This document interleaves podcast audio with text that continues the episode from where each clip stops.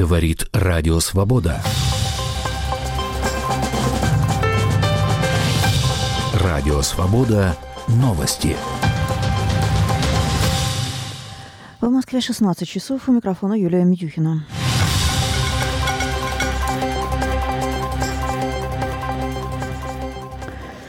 Белорусское МВД сегодня сообщило, что впервые возбудило уголовное дело по статье об отрицании геноцида белорусов. Ее добавили в Уголовный кодекс страны в начале 2022 года.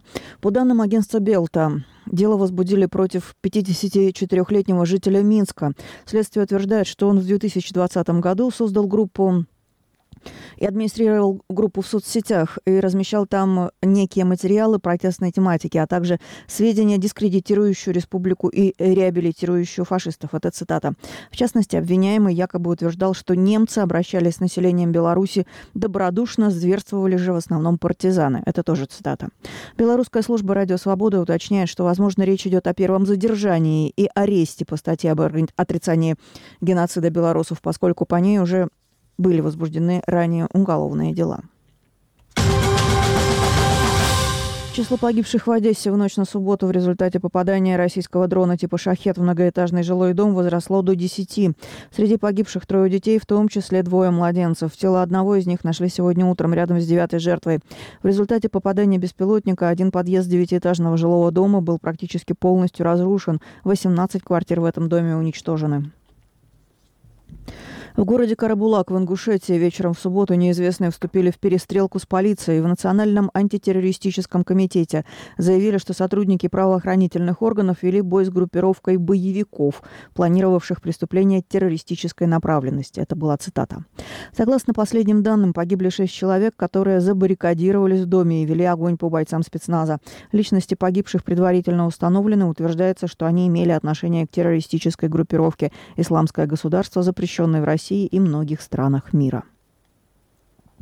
Израильская сторона в основном приняла предложение о шестинедельном перемирии в секторе Газа с палестинской группировкой «Хамас», признанной террористической в США и Евросоюзе. Об этом сообщают CNN и Financial Times со ссылкой на представителя Белого дома. Согласно плану, прекращение огня позволит освободить заложников, в основном женщин, пожилых людей и раненых, а также доставить в Газу гуманитарную помощь. Financial Times уточняет, что Хамас пока не согласился освободить указанные категории удерживаемых. Предыдущий обмен проходил в конце ноября и продлился почти неделю. Первый южнокорейский разведывательный спутник передал снимки Пхеньяна в высоком разрешении. Об этом пишет агентство Ренхаб со ссылкой на южнокорейских военных. Источники агентства уточнили, что на фотографиях хорошо видны центр столицы Северной Кореи и суда в порту. Источники не раскрыли, какие именно объекты сфотографированы.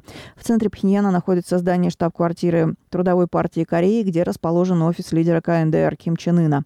Южная Корея намерена запустить на орбиту еще четыре спутника до 2025 2025 года. Запуск второго планируем, планируется в апреле. В Сербии правящая партия согласилась на проведение в Белграде новых муниципальных выборов после массовых протестов оппозиции и негативных оценок голосования, проведенного 17 декабря прошлого года со стороны Бюро демократи... по демократическим институтам и правам человека ОБСЕ. Оппозиция обвиняла власти в фальсификациях на выборах в Белграде, утверждая, что официальные итоги голосования, согласно которым ни одна политическая сила не получила большинства, не отражают волю избирателей. В конце декабря и январе в Белграде проходили массовые протесты. Представители армии Германии заявили телеканалу ЗДФ, что считают подлинной опубликованную главредом прокремлевского телеканала «Арти» Маргарита Симонян запись разговора высокопоставленных военных Бундесвера о гипотетических поставках крылатых ракет «Таурус» Украине. В воскресенье Минобороны ФРГ подтвердила берлинской студии телеканала АРД, что имеет место случай прослушки. Представитель Минобороны заявил, что был перехвачен один разговор, имеющий отношение к ВВС. Симонян опубликовала запись вероятного разговора 1 марта. В опубликованном аудио собеседники обсуждают самостоятельное управление ракетами украинскими военными без присутствия военнослужащих Германии на территории Украины. Среди теоретических целей поражения в, аудиоза... в аудиозаписи упоминается Крымский мост. Радио «Свобода» Новости.